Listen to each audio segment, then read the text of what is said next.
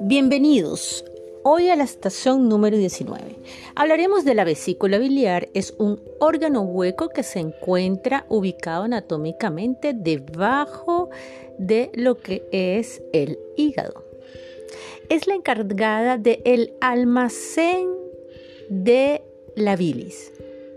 La bilis es un líquido pardo verduzco que lo que tiene de función es emulsificar las grasas en lo que es el intestino delgado y sirve para absorber y metabolizar estas grasas.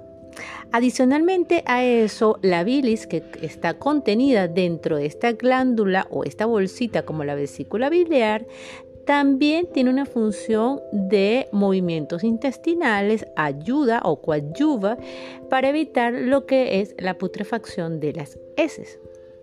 Dentro de las bilis también está contenido todo lo que son los desechos metabólicos de la hemoglobina que se denomina bilirrubina.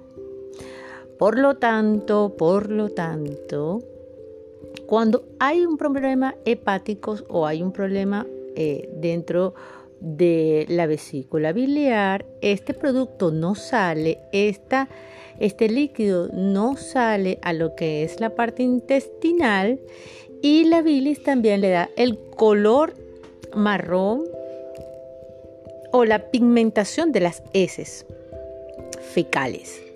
Lo que corresponde es que cuando la persona tenga este tipo de patología, las heces son o el paciente está itérico y eh, tiene un tono de piel como amarillento, la esclerótica de los ojos es amarillenta porque está contenida todo lo que tenga que ver con la bilis dentro de la vesícula y está retornando a la circulación porque como no es posible expulsarla porque hay algo que le está impidiendo, entonces retorna este, este líquido a lo que es el torrente sanguíneo y por ende las mucosas se tornan y la piel de color amarillo. En el argot cultural se le dice que tiene un sabor amargo porque ella emulsifica y hace lo que son las sales biliares con todo lo que es el contenido que viene en el bolo fecal. Entonces es un tono amargo y por eso muchas veces hay algunas personas que dicen es que me sabe a hiel lo que me estás indicando, es decir, lo que me dices es amargo para mí.